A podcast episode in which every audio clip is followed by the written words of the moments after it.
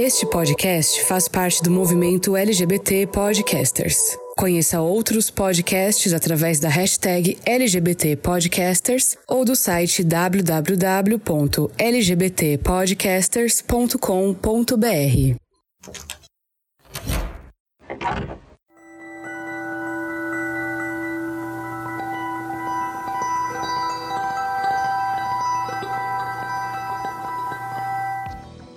O que significa perder alguém?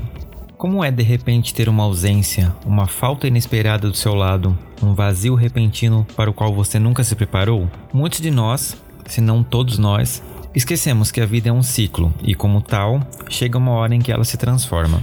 Quando a morte de alguém importante acontece, a primeira reação muitas vezes é a de ficar perdido. A falta é gritante e nós não gostamos de espaços vazios em nossas vidas. Mas como preencher algo que não pode ser substituído? O processo de luto é algo tão peculiar quanto as nossas impressões digitais e é capaz de deixar marcas por onde passamos dessa mesma forma. Mas a gente precisa enxergar esse sentimento e entender como esse processo vai funcionar pra gente. Nesse ano, assistimos muitos lutos acontecerem, em esferas pessoais ou não, Todos nós perdemos alguma referência, uma pessoa querida, um ícone que vimos anos a fio e que não pensamos nunca que um dia estaria fazendo falta. Mas o luto é um caminho pedregoso que nós vamos trilhar, mais cedo ou mais tarde. Cabe a nós apenas decidir qual o calçado mais confortável para os nossos pés antes de caminhar por ele. Eu sou Fernando Arazão e esse é o Fora do Meio, o podcast que faz parte da rede LGBT Podcasters, que você encontra no arroba Fora do Meio Podcast no Instagram ou Fora do Meio Pod no Twitter. Armário aberto. E para discutir esse tema que é da mesma forma que o nosso episódio anterior tratou sobre morte, dessa vez a gente vai para o outro lado do processo, né? Que é um tabu tanto quanto a própria morte, né? Eu tenho aqui uma convidada mega especial para conversar comigo sobre esse tema interessante e importante da gente discutir. É, professora, se apresente, por favor, para os nossos ouvintes. Bom, primeiro, olá a todos, todas e todes. É um prazer estar aqui, Fernando. Muito obrigada pelo convite. Eu me chamo Joane Lise, sou professora de psicologia Psicologia da Universidade Federal do Paraná e tenho um projeto que se chama Luto, Vivências e Possibilidades, que trabalha com enlutados na UFPR. Agora a gente tem trabalhado online por conta da pandemia, mas esse trabalho ele já tem mais de 10 anos, enfim. Sim. Estamos trabalhando aí com enlutados, com grupos de enlutados durante esse tempo todo. Uhum. Eu adoro quando eu recebo algum professor ou alguma professora aqui no Fora do Meio, porque eu tenho a chance de ter contato com umas coisas incríveis. No ano passado eu tive dois contatos assim que foram excepcionais e os ouvintes gostaram muito, que foi com a professora Yaroslava, que a gente falou sobre a questão da, da construção, né, da orientação sexual no decorrer da, da antropologia, e a Isabela que falou com a gente sobre e agora a gente tá falando sobre luto. Fala um pouquinho desse grupo, a gente gosta muito de saber como é que funciona, como é que chegou nesse processo, só pra gente entender um pouquinho o trabalho. Ah, certo. Então, eu quando eu cheguei é, na UFPR em 2009, é, logo depois, um grupo de enlutados que já existia aqui na cidade de Curitiba e estava sem um espaço para se reunir, procurou a Universidade Federal do Paraná pedindo se poderia usar, perguntando se poderia usar uma sala. E o departamento de psicologia acabou cedendo essa sala. E eles então se aperceberam que estavam num departamento de psicologia e solicitaram ajuda porque tinham algumas pessoas que participavam do grupo e que precisavam de ajuda profissional, porque tinham um luto mais sofrido. Então, a partir daí, a professora Maria Virgínia Cremasco, que é minha parceira, grande parceira de trabalho, começou a bolar um projeto e eu era recém-chegada na universidade, ela me convidou para compor esse projeto junto com ela, porque ela tinha conhecimento de que no meu doutorado eu tinha trabalhado com pacientes em fase de fim de vida. E aí a gente montou esse projeto tem acompanhado esse grupo que se chama Amigos Solidários na Dor do Luto desde então. É um grupo bem conhecido em Curitiba já. E a partir desse acompanhamento a gente foi, o projeto foi crescendo e a gente foi desenvolvendo estágios, pesquisa, extensão, é, orientações de mestrado, doutorado então se tornou um trabalho muito grande. E até hoje existe esse projeto que se chama, como eu disse, né, Luto, Vivências e Possibilidades, aonde nesse último ano de pandemia, último ano, último ano e meio já, né? Quase dois anos. Essa última vida, feito... né, praticamente. Essa última vida, exatamente. A gente tem feito, então, um acompanhamento online. Primeiro a gente começou acompanhando só enlutados por Covid, por conta da demanda, uhum. né? E mais recentemente a gente abriu para outros lutos também. Sim. Professora, a gente teve um recém agora um episódio sobre morte, né? Os ouvintes que estão acompanhando estão entendendo, né, que eu estou fazendo realmente uma conexão entre esses episódios. Uhum. É, as pessoas têm um problema em falar sobre morte porque a gente tem essa aversão a essa coisa do fim da vida, né? E para quem morre, é isso, né? Você fecha o olho, acabou ali. Para quem fica, é um momento muito difícil, né? Às vezes as pessoas falam de luto, mas a gente não tem muita noção do que ele representa de fato para nós humanos, né? Não é só aquela fase, aqueles dias que seguem, é uma coisa muito psicológica. E como que o luto, primeiro assim, o que é o luto, né, na visão da psicologia e como que ele afeta a gente como ser humano? Bom, o luto é uma experiência que a gente vive quando a gente passa por uma mudança de vida muito significativa, que é na nossa cultura, desde Freud, a gente costuma chamar de perda. Uhum. Uma perda significativa. Eu trabalho com a psicologia existencial, então eu sempre olho para o luto por uma outra perspectiva, que é dessa experiência da existência no mundo. Né? Isso quer dizer o quê? Essas palavras aí difíceis encavaladas, né? Quer dizer que eu compreendo o luto a partir dos sentidos que a gente dá para a vida da gente. E quando eu comecei a estudar o luto, eu comecei a me perguntar: será que essa experiência é mesmo uma experiência de perda ou o que é que atravessa, né? E quando eu comecei a me perguntar e tentei deixar de lado ou suspender, como a gente fala, todas as preconcepções que a gente tem sobre o luto, o que que eu percebi? Que o luto ele é uma experiência que acontece, principalmente o luto de morte, né? Ele acontece depois de uma ruptura de uma relação que é significativa, que faz a gente experimentar um certo desaparecimento de um mundo, um desaparecimento de sentidos, de coisas que eram importantes pra gente. Eu vou tentar dar um exemplo bem concreto que eu tenho dado desde o início da pandemia e que me parece que fica muito acessível. Lembra logo no início da pandemia, quando o mundo muda de repente? de um dia para o outro, a gente começou a experimentar uma estranheza diante do mundo, como se a gente tivesse perdido aquele mundo presumido, aquele mundo que a gente já contava com ele, que a gente já achava que as coisas estavam certas, que elas iam seguir num determinado rumo. E aí aquela suspensão, aquele mundo que desapareceu fez a gente ficar se questionando diante da vida, o que é que está acontecendo? Uhum. É por que, que as coisas estão sendo assim? E será que a vida tem sentido? Qual que é o sentido das coisas? O que, que eu quero investir para mim agora? E é exatamente assim que os enlutados se sentem quando uma relação importante ela se rompe por conta da morte. Porque quando a gente fala de luto, na verdade a gente está falando de relação. E a gente começa a entender isso melhor justamente quando a gente pensa o que, que é uma relação. E do ponto de vista da psicologia existencial, a relação é aquilo que nos constitui,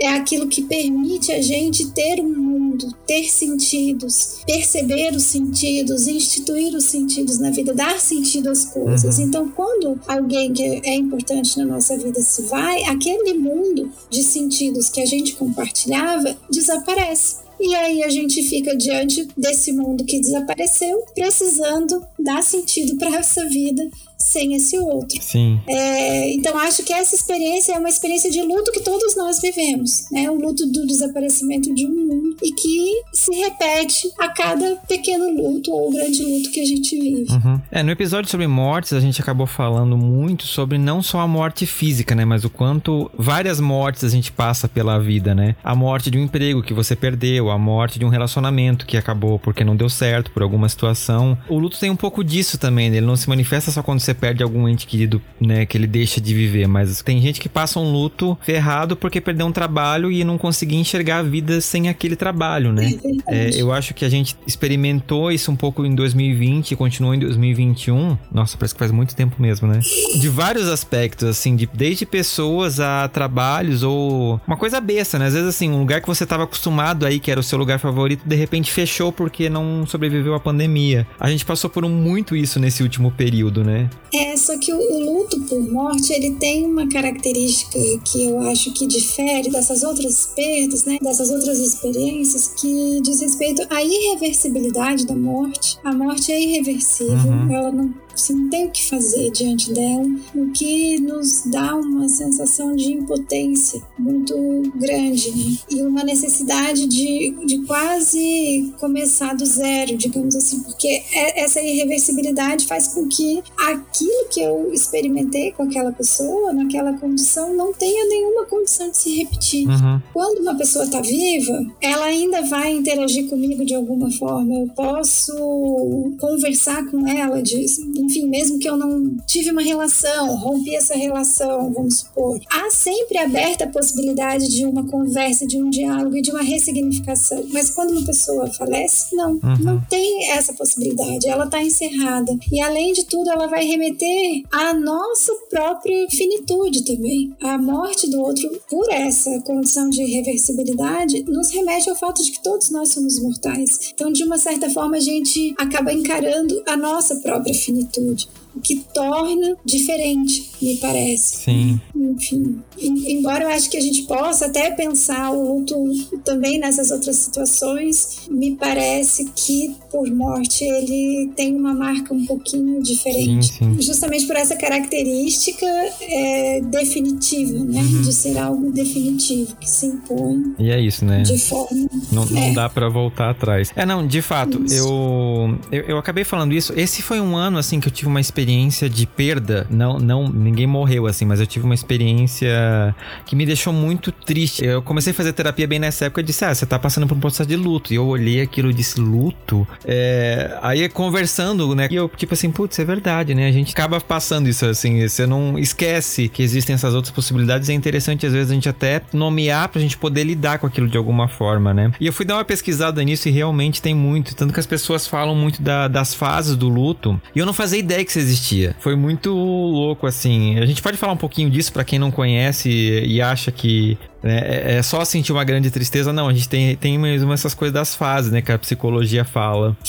Ai, Fernando, mas então eu vou, eu vou contrariar esses estudos aí que você viu, na verdade, porque assim, houve um, momento na psicologia que a gente realmente falava de fases do luto, Uhum. né? E que a gente acreditava que essas fases elas aconteciam e aconteciam inclusive numa ordem específica e que uma era condição para a seguinte. Uhum. Mas hoje a gente já sabe, com os estudos mais recentes, de que não há fases do luto. O que, que acontece? Existiu uma pesquisadora que chamava Elizabeth Kubler-Ross, que ela foi muito importante nos estudos do morrer e do luto Uhum. e que desbravou, praticamente desbravou essa área, porque foi a primeira pessoa que se interessou em sentar do lado de alguém muito doente na beira da morte e escutar essa pessoa de verdade. E aí ela falou mesmo de algumas experiências possíveis de acontecer às pessoas que estão perto de morrer e às pessoas que estão enlutadas. Uhum. Mas quando os outros estudos eles vieram, né, é, eles mostraram que essas experiências elas são possíveis, mas elas não são as únicas, Uhum. nem tampouco elas se dão como fases ou estágios. E ainda tem algumas pessoas que não passam por essas experiências. E quando a gente fala assim e trata dessa forma o luto como se fosse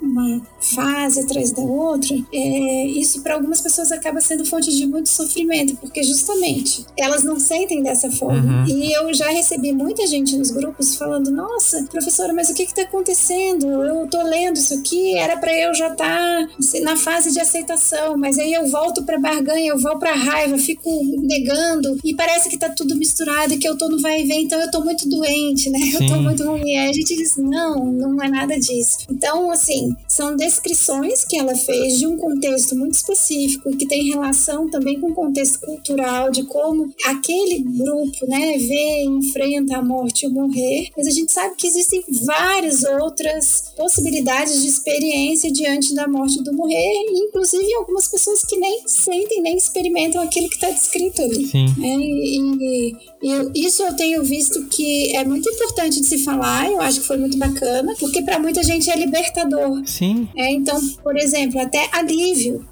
Uma coisa que a gente geralmente não associa ao luto, mas o alívio ele pode ser também sentido nessa experiência. É assim, sei lá, desde você olhar que aquela pessoa que veio a falecer estava sofrendo muito por uma doença crônica ou uma doença já de fim de vida, né, em fase terminal, e, e aí você sente um alívio de, puxa, ela não está sofrendo mais, ou às vezes você estava numa relação que pode ser uma relação abusiva ou que você não estava muito satisfeito, você também pode sentir alívio, uhum.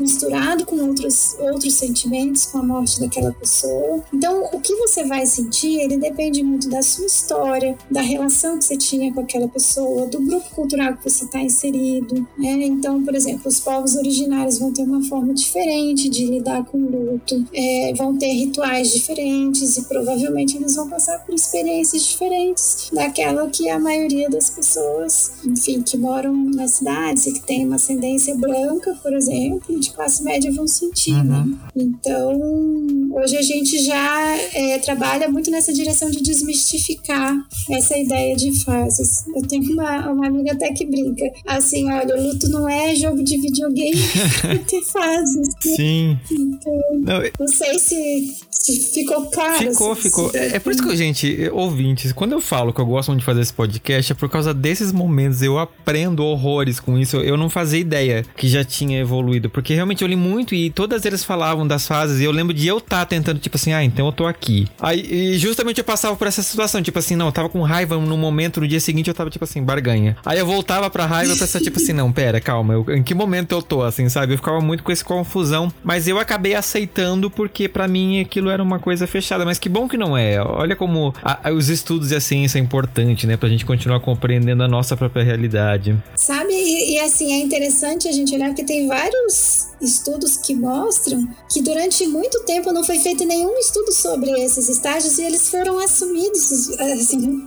de forma bem geral dentro da psicologia, do senso comum, como se fosse assim e pronto, uhum. né? Eles pegaram aquilo que a Kubler-Ross tinha descrito e isso já se generalizou sem estudos. E aí, quando as pessoas começaram a estudar de, a partir de um foco diferente, que foram percebendo que não, não era bem assim, que tudo bem, ela tem um grande valor histórico e pela coragem que ela teve de falar sobre isso, mas que ela simplesmente descreveu possibilidades uhum. que eram típicas daquele contexto. Sim, era um recorte, né? Uhum. Não, interessante. E assim, é, professora, como a gente tá falando, né? Esse aqui é um, um, podcast que a gente trata, né, de vários temas, mas eu sempre tento dar esse recorte no, nas causas LGBT, né? Nas nossas temáticas. E você tem um trabalho, né, que é, foi feito junto com uma aluna, a Ana, sobre o luto LGBT, principalmente voltado para a comunidade lésbica, né? Deixa eu fazer uma pergunta assim, fora do, do. Como que foi trabalhar com isso? Você já tinha esse contato antes ou foi uma coisa que a Ana trouxe? Então, eu não tinha dentro do tema, da temática do luto, nenhum contato com o luto LGBT. Na verdade, é, a temática de gênero não era uma temática com a qual eu tinha trabalhado até então. Né?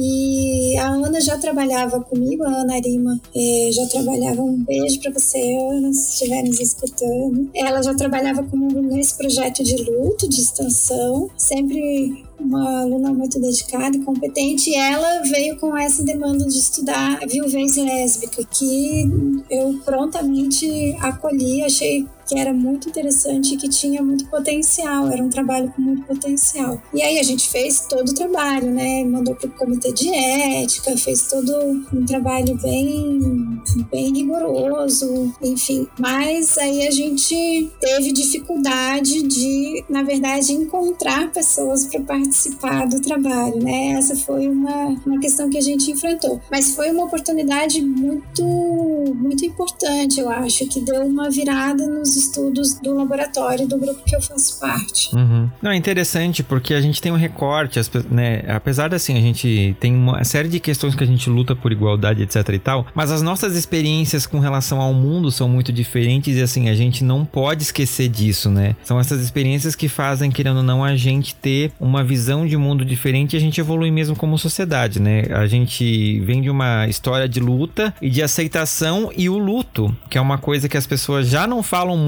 Quando volta para os olhares para a comunidade LGBTQIA, ainda tem uma série de repressões, uma história toda de tipo, você não tem um relacionamento porque é invisibilizado. Você tem que, principalmente a geração mais velha, às vezes tinha que morava com um amigo, morava com um parente. Então, quando essa pessoa perdia a outra, ela não podia nem dizer, é, perdi meu companheiro ou companheira, né? Era sempre essa coisa escondida até nessa hora de dor. Como que foi olhar para esse contexto, né, do luto não hétero para você? Então, eu acho que a gente volta aí uns passos atrás até do que conversamos hoje, né? Na verdade, quando a gente está falando de luto, a gente está falando de relação. Uhum. A gente está falando de vínculo. Então, assim, desse ponto de vista, para mim era um objeto de estudo como qualquer outro, mas muito importante pela questão que você está falando, porque abre a perspectiva de inclusão de um grupo que estava invisibilizado. E a gente, de muito, assim, muito cedo percebeu isso, é, já pela dificuldade de encontrar pessoas que pudessem participar da entrevista.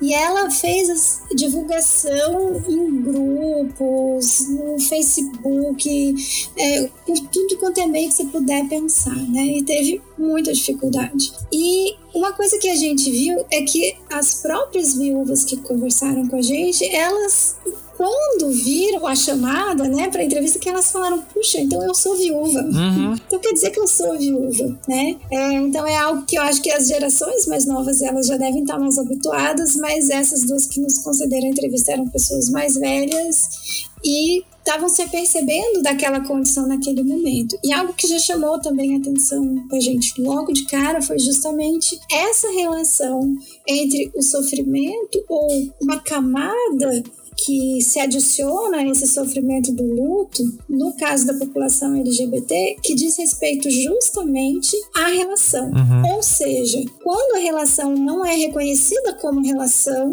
o seu luto fica invisibilizado. Então, se você é o colega, é o amigo, é o parente, então você não é um viúvo ou viúvo. Você né, está enlutado de um amigo, que é muito diferente de estar enlutado de um parceiro de vida ou de uma parceira de vida. E aí, não tendo seu luto reconhecido, é que, como eu disse, você acrescenta essa camada de sofrimento e as violências que vêm conjuntamente com esse sofrimento. Porque são violências emocionais, são violências psicológicas, são violências patrimoniais que essas mulheres elas sofrem, uhum. e homens também, né? Mas eu acho que, não sei, aí eu tenho uma hipótese que eu não fui atrás para estudar.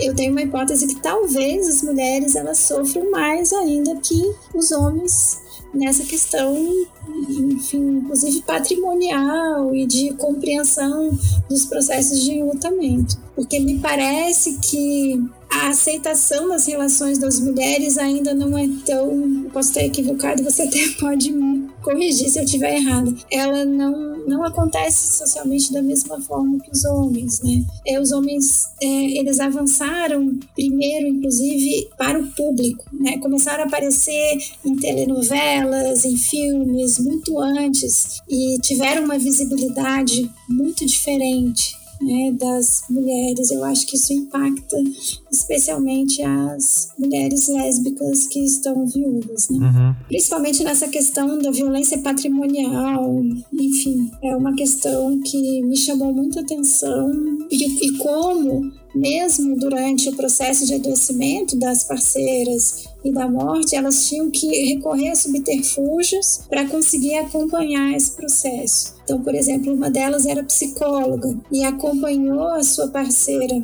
doente no hospital de câncer quando ela dizia no hospital que era a psicóloga da parceira, porque a família da parceira não aceitava que ela tivesse lá embora. Uhum aparentemente aceitassem a relação dela por muitos anos, mas enquanto elas se chamavam de amigas. Ah, sim, é. Quando você nomeia, o negócio muda de isso, figura, né? Isso, e aí então, não, você não vem aqui, porque você não vai ficar de pouca vergonha aqui, né? Eu não vou deixar você ver minha filha. Aí ela, então tá. Aí ela chegava no hospital e dizia: Olha, eu sou psicóloga da fulana, ah, então você pode entrar. Isso é de uma violência uhum. atroz, né? De uma violência atroz. Então, essa eu acho que é a relação. Né? É, luto é luto, não tem diferença se a pessoa é trans, se a pessoa é cis, hétero, homo, o que for. Mas tem uma diferença, sim, quando essa relação ela não é reconhecida. Uhum. Isso impacta violentamente a experiência do luto. Porque aí, se não é reconhecido, não tem luto. Sim. Para os olhos dos outros. Dos outros. Não, exato. Não, é interessante você falar isso, porque eu tô pensando agora, é, realmente, eu acho que o, os homens, principalmente. Assim, a gente tem toda a questão do machismo né, que impera no mundo, que ele também contamina a comunidade LGBTQIA, né? Tanto que tem muita gente que só. Quando fala em homossexual, lembra automaticamente do homem gay, né? A mulher lésbica não. Quando ela é lembrada, ela é lembrada muitas vezes só como um objeto de fetiche, né? Um objeto que está ali a serviço do homem hétero, na maioria das vezes. É... E as relações eu acho que realmente são. Não sei, eu tô também supondo aqui, tá? Ouvinte, se vocês podem, por favor, dar a opinião de vocês lá no Fora do Meio Podcast, gmail.com. Mas eu tenho a impressão que, justamente pelo machismo né, ser tão instaurado, quando dois homens moram juntos, acende uma chama muito tipo assim, hum, significa, do que duas mulheres morando juntas. Eu não sei, talvez tenha um pouco isso. Eu acho que a, as pessoas aceitam muito mais duas amigas morando junto do que dois amigos. Se dois amigos vão vai significar alguma coisa. Não sei, posso estar falando besteira também. Tô supondo aqui também, é baseado na, na visão que eu tenho, né? Porque eu acho que tem muito isso mesmo, até nas, na adolescência, né? Tipo assim, sei lá, uma amiguinha e dormir na casa da outra é normal. Um amiguinho e dormir na casa do outro, se eles não forem muito ficcionados pro videogame, vai soar estranho. Então não sei se isso acaba sendo uma possibilidade ou não. Mas de fato, eu acho, olhando aqui agora, eu acho que a questão do peso do, das relações entre dois homens e duas mulheres tem, muita, tem uma diferença mesmo mesmo. E isso a gente tá aqui também nem pensando na população trans. Né? Sim. Né? Que aí eu acho que mais invisibilizado fica. Porque assumir uma relação com alguém que é conhecido como uma pessoa trans,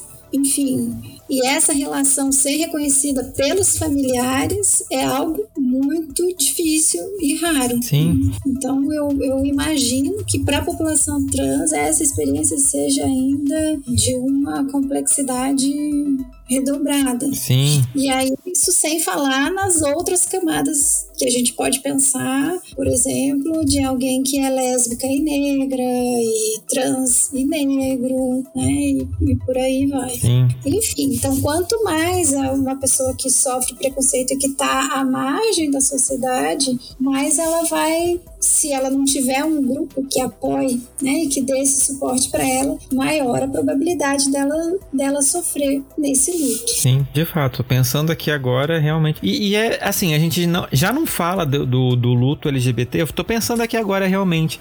É, todos os casos que eu lembro de pessoas que. Às vezes até pessoas cis que assumiram uma relação com pessoas trans, eu, tudo que eu lembro são coisas muito recentes. Então, uhum. eu não consigo nem lembrar assim, de alguma situação em que eu possa pensar, tipo, nossa nossa, aconteceu com outra pessoa, não, não, não vem na minha cabeça. Porque são relações que estão invisibilizadas, Sim. né? Como relações amorosas. Não, de fato, assim. É, e a gente, né, hoje saiu uma notícia no dia dessa gravação que a gente tá, de novo, né, no ranking do país que mais mata pessoas trans no mundo. No mundo. Vou repetir de novo, tá, gente? No mundo, Brasil. E eu tô pensando agora, né? Quantas dessas pessoas deixaram pessoas enlutadas, família, uma relação amorosa etc. E a gente realmente esquece dessa parte da população, né? Da, das pessoas que ficaram. Uau!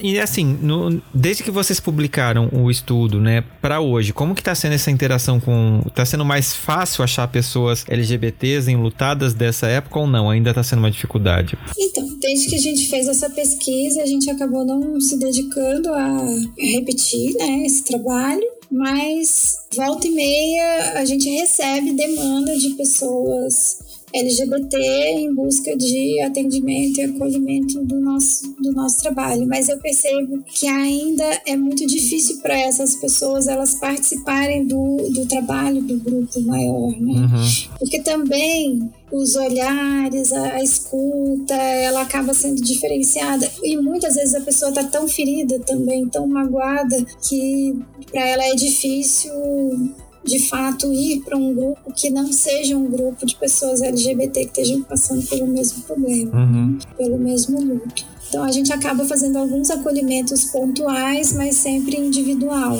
Até esse momento a gente não, não teve um trabalho em grupo. Uhum. Eu sei que, assim, tem algumas iniciativas de trabalho, eu já ouvi falar, mas eu não conheço pessoalmente nenhum grupo que faça esse trabalho, mas eu já recebi algumas notícias, né, de que há grupos que trabalham assim. Sim. E nesses atendimentos, nessas conversas, assim, por mais que a gente fale, né, o, o sentimento é o mesmo, porque somos todos humanos, né? O nosso sentimento é, é o mesmo, mas tem essas diferenças por causa desses recortes sociais, né? Uhum. Se você tivesse que pontuar, assim, a principal diferença entre o luto de uma pessoa hétero e de uma pessoa não hétero, qual seria? Eu acho que é justamente a experiência do preconceito que invisibiliza a dor. Uhum. Então é uma dor que fica invisibilizada e quando uma dor está invisibilizada, é, ela não pode ser cuidada, ela não tem como ser cuidada, né? Então eu acho que esse é o, é o aspecto mais importante e que está vinculado justamente a isso que na história pessoal daquele casal foi pesado né, entre eles sobre como que eles deveriam colocar a sua relação em público e em que grupos, sei lá, se para a família, assim, se eles têm um grupo de amigos que pode dar esse suporte ou não. Uhum. E eu acho que tem uma, um outro ambiente em que isso acaba se tornando muito forte, que é o ambiente do trabalho. Sim. Né? Porque muitas vezes, até para a família, você consegue, nem todo mundo, né? Mas até você tem pessoas que conseguem na família é, abrir a relação, tem o seu grupo de amigos, mas no trabalho, no ambiente de trabalho é muito difícil. Então, às vezes a gente tem relatos de pessoas que estavam viúvos ou viúvas e aí no dia seguinte tinha que ir trabalhar como se nada tivesse acontecido, como se tivesse perdido o amigo ou amiga. E às vezes trabalhando em equipes, em, em ambientes altamente homofóbicos, lesbofóbicos ou transfóbicos, e aí onde isso não poderia aparecer, sob o risco de perder o emprego. Uhum. E na situação que a gente vive no país, não é todo mundo que tem a condição de dizer tchau, vai, né? tá pra quê?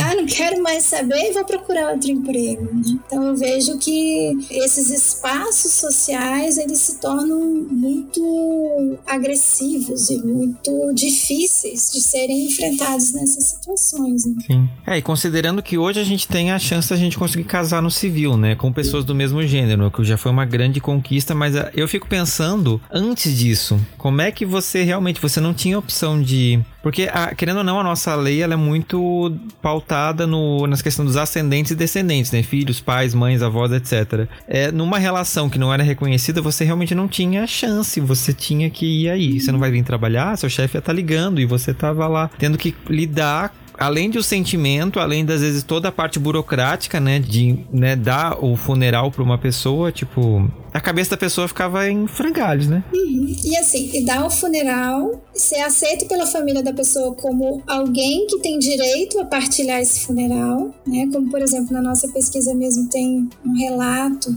de uma viúva que ela não podia sentar entre os familiares na igreja na missa do sétimo dia. Então são, são vários, né? Várias etapas. É se despedir, participar do funeral, ter direito a escolhas. É para ser cremado ou, ou é para ser enterrado errado. Uhum. Eu também conheço casos de, de parceiras que falaram: não, eu quero que seja cremado porque essa era o desejo dela. E a família, com uma outra perspectiva religiosa, vem dizer: não, não aceito. E isso vira uma polêmica, vira uma briga e vira sofrimento. Também se transforma em sofrimento. Porque você perde a autoridade de parceiro. Né? Quando, se eu fico viúva e digo: não, o meu marido vai ser cremado, ninguém da família dele vai vai de alguma forma questionar minha autoridade sobre essa escolha. E por que que questiona a autoridade de alguém que é LGBT? Sim. É mesmo que tenha um papel assinado. Então eu acho que o papel assinado ele foi muito importante, sem dúvida, principalmente no que diz respeito à violência patrimonial, né? É, muitos direitos aí foram resguardados, mas eu acho que essa violência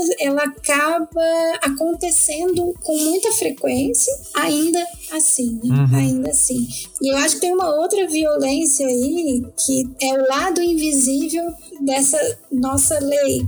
Não sei se você sabe que o Brasil é o único país onde tem a palavra homoafetividade, porque a gente só reconhece essa relação desde que permeada pelo afeto. Né? Uhum. Né? Isso é estranho, porque eu poderia também, por exemplo, viver com meu esposo já há muitos anos sem nem estar no mesmo quarto, dormindo no mesmo quarto, não ter nenhum tipo de vínculo sexual ou afetivo, estar tá vivendo por simples convenção. E se um dos dois venha a falecer, eu teria direito, ninguém questionaria, né? Sim. Se a nossa vida afetiva estava é, em alta ou não, acontecendo ou não, se ele tinha outras pessoas por fora. Mas vai um casal LGBT, né? Um, um casal homossexual viver uma situação dessa, vai ser questionado também se ele tem direito, porque a gente só reconhece via afetividade. E as relações conjugais, elas são plurais. Sim. Elas às vezes têm afeto, têm afetos de formas muito diferentes e às vezes por mil condições que a gente não sabe, esse afeto ele acaba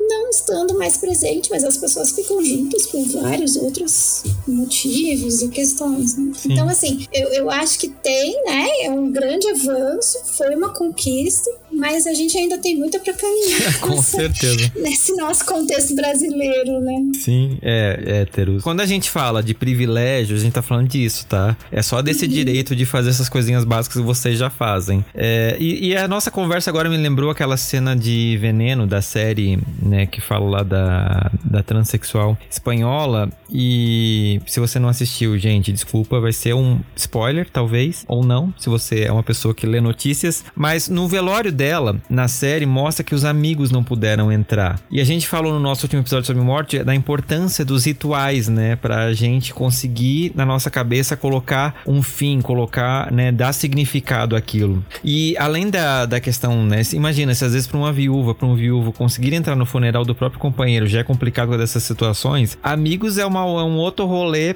muito pior, né? E também rola um luto ali, né? Porque você também tinha uma relação com, com a pessoa. Certeza. Principalmente numa comunidade é, que é tão violentada, né? Principalmente numa comunidade que é tão violentada e que tem esse suporte como um, um dos pilares, me parece, olhando de fora, né? Eu vejo assim o afeto como sendo algo muito importante. Inclusive, quando eu escuto as viúvas e os viúvos LGBT, eles me falam muito isso, dessa da, da, preciosidade que foi ao atravessar o processo, ter os amigos do lado dando esse suporte, reconhecendo que aquele sofrimento, legitimando aquele sofrimento como um sofrimento de viúva e viúva. E aí também se estende a isso que você está falando aos amigos, né? Eu acho que os amigos, eles têm um, um papel muito significativo na vida de todos nós, mas me parece que em especial nesse contexto. E você não poder se despedir de um amigo é muito violento uhum. também. É muito violento. Sim, com certeza. E professora, quando a gente tá falando de luto, né, às vezes a gente não sabe realmente lidar, né? E eu falo isso não só dentro da comunidade LGBT, claro, a gente tem as nossas questões que são muito peculiares, mas no geral, né, a gente falou um pouquinho isso no episódio sobre morte, mas a gente não adentrou justamente porque eu ia fazer esse episódio especial, né? Como que a gente lida? Qual é a melhor forma de lidar com uma pessoa enlutada? Essa é uma pergunta bem importante, porque porque hoje em dia a gente, com o enfraquecimento dos rituais né, na nossa sociedade, a gente perdeu um pouco o parâmetro do que fazer quando alguém está enlutado, como fazer. Eu acho que a primeira coisa que a gente precisa fazer é se perguntar se eu estou preparado para estar junto com o outro na necessidade dele. Porque lidar com um lutado é, antes de mais nada, poder acolher aquilo que ele tiver necessidade naquele momento, poder estar junto. Né? E quando a gente quer ajudar alguém, às vezes a gente acha que ajudar é fazer pelo outro, né? E aí a gente acaba impondo para o outro aquilo que é bom para gente. Uhum. Só que o luto é algo que é muito particular geralmente, na verdade, não é nem sempre, eu ia dizer nem sempre, mas em geral, aquilo que é bom para mim não é bom pro outro. Uhum. Não serve pro outro. Então, assim, é preciso muita delicadeza, muita abertura, paciência, porque tem muitos enlutados que são repetitivos, que gostam muito de falar da perda, de lembrar da pessoa amada, ou estão precisando chorar essa perda, mas tem outros que já não vão querer falar. E assim, não tem problema. A gente costuma sempre patologizar tudo, né? Os enlutados falam muito pra gente, nossa, parece que eu não posso fazer nada. Porque se eu choro, é ainda tá chorando. Sim. Se eu não choro, é nossa, mas não tá mais chorando, né? Ah, você já superou. E às vezes não, a pessoa só tá vivendo e fazendo outras coisas e realizando outras coisas porque ela precisa de respirar. Mas aquela pessoa que foi importante na vida dela e que marcou o que ela é, o modo como ela é no mundo, ela não pode ser arrancada da vida, ela não vai ser arrancada. Então, o luto eu digo que é uma coisa que não passa. Ela tá a vida inteira com a gente, mas ele é, é uma experiência que tá a vida inteira com a gente, mas uma experiência que vai mudando. Só que a gente pode ser revisitado por essa experiência em vários momentos da vida, mas voltando como ajudar, né? Então eu acho que existem momentos diferentes. Aquele primeiro momento do luto, que é o mais agudo, é que a pessoa fica muito desorientada, às vezes ajuda muito mais a gente até fazer coisas mais concretas do que ficar falando, né? Alguma, muita coisa na pessoa, forçar ela a falar, forçar ela a fazer alguma coisa. E o que, que eu digo com coisas concretas? Sei lá, às vezes a pessoa tem um bichinho de estimação, mas ela não tem força para levantar do sofá ou da cama. Leva o bichinho de estimação para dar uma volta, leva o cachorrinho para dar uma volta e tal, que precisa. Ah, você viu que a pessoa não conseguiu nem fazer a comida. Vai, dê uma sopinha lá com ela. Sabe, às vezes essas coisas bem concretas, elas são muito importantes nesse primeiro momento. Uhum. Agora, depois é justamente estar tá disponível para esse outro, estar tá disponível e de alguma forma comunicar para ele, olha, eu tô aqui junto com você, se você quiser sair, eu tô aberto para sair, se você quiser ficar em casa, quiser ficar sozinho, eu entendo, mas saiba que eu tô aqui, né? Não não colocar regra pro outro daquilo que é bom, dizer que ele tem que fazer alguma coisa. Não, ele tem que aprender no seu tempo aquilo que é bom para ele. E se a gente puder estar tá junto nesse processo, melhor. E assim, as pessoas são muito variadas. Uhum. Eu conheço gente que odeia falar, odeia que chegue e pergunte: ah, mas como que você tá? Né? E tal. E tem outros que falam: puxa, mas ninguém pergunta. Por isso que eu digo que vai muito da sensibilidade. De qualquer forma, eu posso no final também indicar para vocês uma cartilha que o meu grupo produziu, que é justamente como ajudar alguém em luto. Dá algumas dicas assim de como que a pessoa se sente, as reações possíveis, o que é o luto e algumas ideias é, nessa tentativa de aproximar a realidade do outro, né? Uhum. De deixar a gente mais sensível a essa realidade. Só que é como eu falei, antes de mais nada é se perguntar: eu tô disposto? Eu tô pronto? Eu tô pronto para escutar e para sustentar isso que a pessoa vai dizer e vai compartilhar comigo? Seja chorar muito ou falar de uma coisa completamente diferente. Né? Sim. Esse é o primeiro passo. É, a gente tem muito essa mania, às vezes, como ser humano, né? E foi uma coisa que eu falei no episódio lá sobre Setembro Amarelo, de querer se colocar à disposição o tempo todo. Tipo assim, não, fulano pode contar comigo porque eu tô aqui, não sei o que. Aí quando a pessoa realmente vai contar com você, você tipo assim, meu Deus, não sei lidar com isso e sai. Uhum. E, a, e, a, pessoa se sente desamparada, ela se sente abandonada porque é, é muito fácil pra gente do lado de cá falar, tipo, ah, o luto, ah, porque não sei o que, ah, é só só você não pensar nisso. Ah, é só você, sei lá, vai sair, esquece, vai, sabe? É, é muito fácil pra gente cagar a regra aqui, né? Falando como as pessoas realmente uhum. falam. E quando você tá na situação mesmo, você pode se planejar pra isso a vida toda. Pensar nisso a vida toda. Quando chega a hora, você não faz a menor ideia de como você vai reagir de fato. Porque nem a gente sabe. Exato. Exatamente. Exatamente. A gente nunca sabe como vai agir. E é isso também. Se você não suporta, tudo bem. Não tem problema. Você não é obrigado a suportar. E você vai estar tá, é, sendo muito mais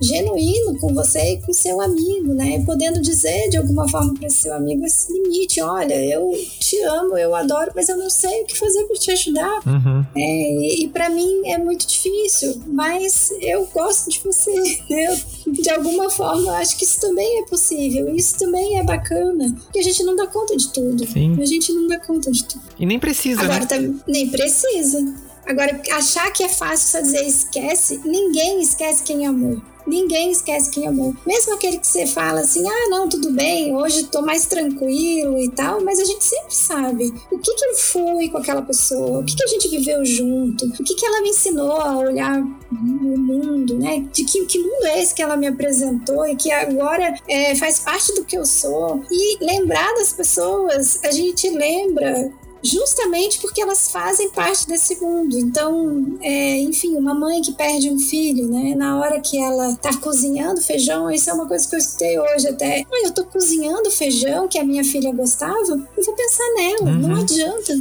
né? Ou uma outra mãe que casa um filho e já perdeu um primeiro filho. Na hora que ela casa o segundo filho, ela vai ser revisitada pelo luto e ela vai lembrar, ela vai falar: puxa, se meu filho tivesse vivo, será que ele também teria casado?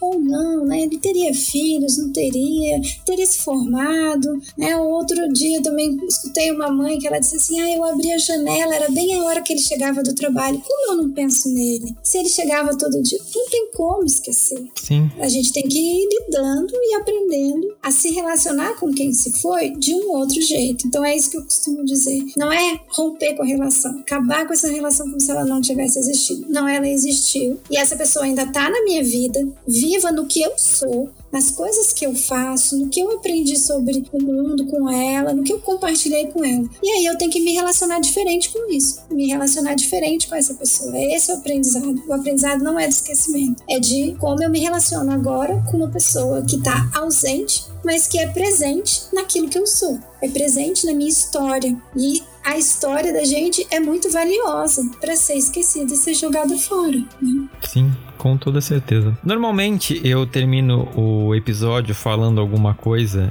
e eu não vou nem me arriscar depois dessas últimas palavras suas, porque foi, eu acho que é exatamente isso que a gente precisa pensar, né? Quando eu tive a situação, né, no ano, é, quem acompanha o podcast viu que eu até parei de produzir episódio por um mês, assim, porque eu precisava me recuperar e até as pessoas falavam comigo, às vezes elas soltavam ah, em algum momento da fala, tipo assim, e você pensa, putz, isso me lembra o fulano. É, eu passei semanas sofrendo com isso, porque, tipo assim, me remetia automaticamente, precisava, não posso pensar nisso, não sei o quê. Imagina você falar pra uma pessoa que acabou de perder outra, tipo, como é que. Não, não pensa que, é, sei lá, o colchão que tava. A pessoa dormia toda a vida, virada pra um lado, o travesseiro que botava um jeito, uma coisa tão íntima, tão particular do casal, de duas pessoas, e você dizer, tipo assim, ah, esquece, ou deixa pra lá, ou foi melhor, ou qualquer outra coisa. Você não sabe.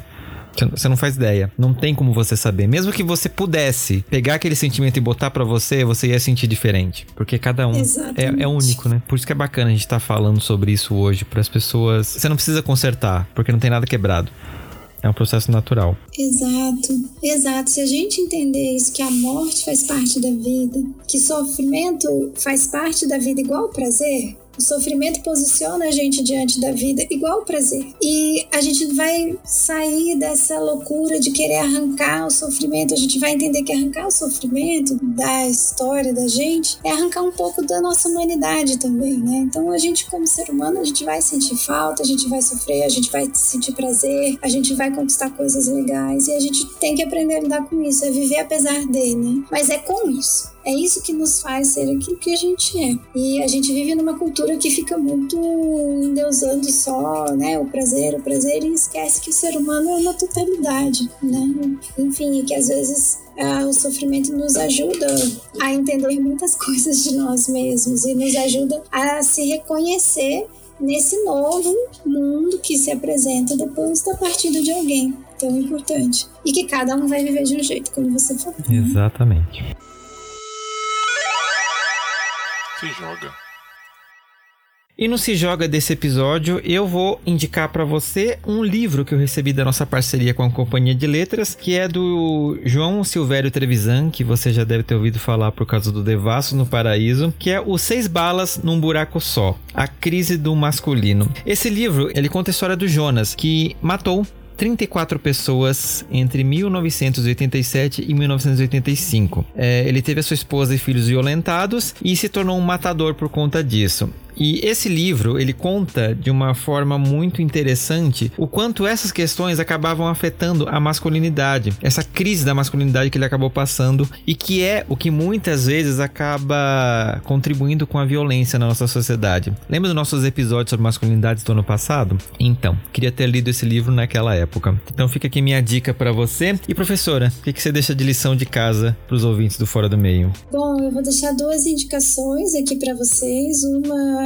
especificamente sobre o luto LGBT, que é um documentário que eu assisti alguns meses atrás, que se chama Cores e Dores do Luto LGBT. Fala especialmente da população mais de 60 anos. É muito bonito, com é, depoimentos muito tocantes, muito sensível ao trabalho. E também a cartilha que a gente produziu no nosso grupo, se chama Como Ajudar Alguém em Luto. Ela está publicada na rede do MEC, acessível a todos. Vou deixar contigo depois o link para você passar para todos, todas e todos os ouvintes desse programa. Perfeito. É, que quiserem acessar. O link vai estar na descrição, gente, como vocês já sabem, né? Você também vai poder consultar a capa lá no nosso Instagram. Professora Jonelise, eu não tenho nem palavras para te agradecer por estar aqui comigo, dividindo um pouquinho dessa experiência, né? Desse seu trabalho e dessa conversa que foi sensacional. Eu tenho certeza que esse vai ser um dos episódios que vai estar no coraçãozinho da galera, porque foi um dos que eu mais gostei, justamente pela quantidade de aprendizado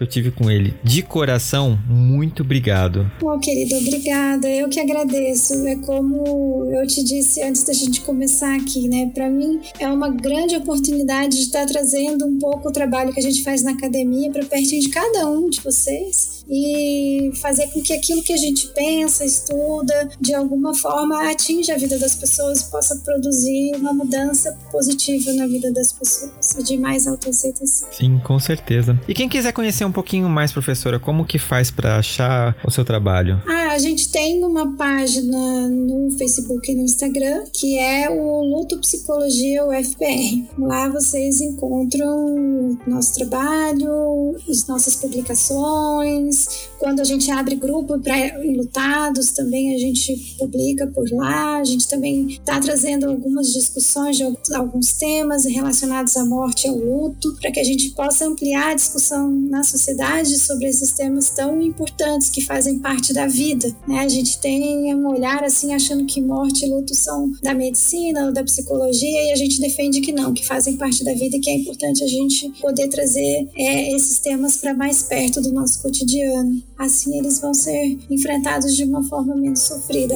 Esse é nosso ideal, essa é a nossa vontade. Então vocês podem encontrar a gente nessas redes, nesses canais. Sim, é com certeza. Tanto que eu quis abordar esses episódios, né? Eu sei que uma galera ficou meio assim, tipo assim, nossa, por que você tá falando disso? Mas é porque, gente, a gente precisa falar disso, né? Porque é uma coisa que, como a gente falou no último episódio, é uma certeza. Todos nós vamos passar por isso, seja com a gente, seja com pessoas próximas. A gente precisa saber lidar disso. E eu acho que a melhor forma de a gente saber lidar é conhecer. Esse é um dos motes que eu sempre falo aqui no podcast. E eu quero muito saber a sua opinião. O que, você achou desses episódios? Te ajudou hoje? Você já passou por uma situação dessas? Manda pra gente no fora do meio podcast gmail.com ou através das nossas redes sociais no arroba fora do meio podcast no Instagram ou fora do meio pod no Twitter. E antes da gente encerrar esse episódio, eu quero mandar um beijo mega especial para algumas pessoas que colaboram com esse podcast financeiramente e que me ajudam a manter esse projeto vivo. Essas pessoas são o Anderson da Silva, a Denise Mendes e eu quero dar as boas-vindas à nossa mais nova colaboradora, a Luane Maranhão, que nos apoia através do aplicativo da Aurelo. Se você gosta muito do trabalho que eu faço aqui no Fora do Meio e acha que eu mereço alguma recompensa financeira por isso, para me ajudar a manter esse podcast no ar, eu te convido a ir lá na Aurelo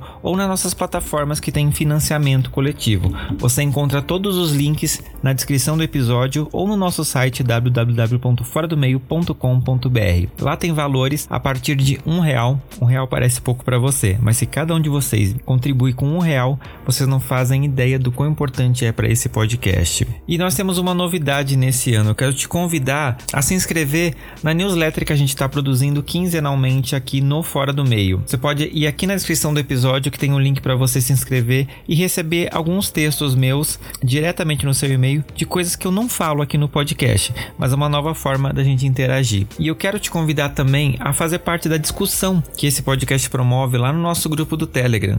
Se você usa essa ferramenta, entra lá e vem debater os temas desse podcast com outros ouvintes e diretamente comigo. Lá você fica sabendo de coisas em primeira mão, a gente tem uma conversa direta e você pode, inclusive, né, ajudar a definir as coisas aqui desse podcast. Então, se você ainda não faz parte, vai aqui na descrição do episódio e vem fazer parte também desse grupo de ouvintes do Telegram. Professora, de novo, muito, muito, muito obrigada. Estou muito feliz com esse com o resultado desse episódio. E ouvintes, eu espero vocês daqui a 15 dias em mais um episódio do Fora do Meio. Deixo aqui um tchau para todos, então, todos, todas e todos e mais uma vez, muito obrigada pela audiência. Estamos disponíveis nas redes sociais, caso vocês precisem de algum suporte, podem nos comunicar através das redes. Perfeito. Eu quero mandar um beijo especial pro Giovanni, que me indicou a Ana, que me indicou a professora para fazer esse episódio, né, gente? Um beijo para vocês. Eu acho que vocês são os responsáveis por a gente ter concluído essa série de três episódios falando de temas pesados, né, que a gente não gostaria de estar tá falando, mas que como a gente já falou faz parte da vida, a gente precisa conhecer.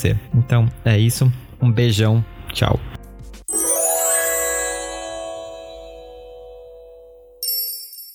Este podcast faz parte da Podcast. Conheça os demais programas da rede acessando podcast.com.br.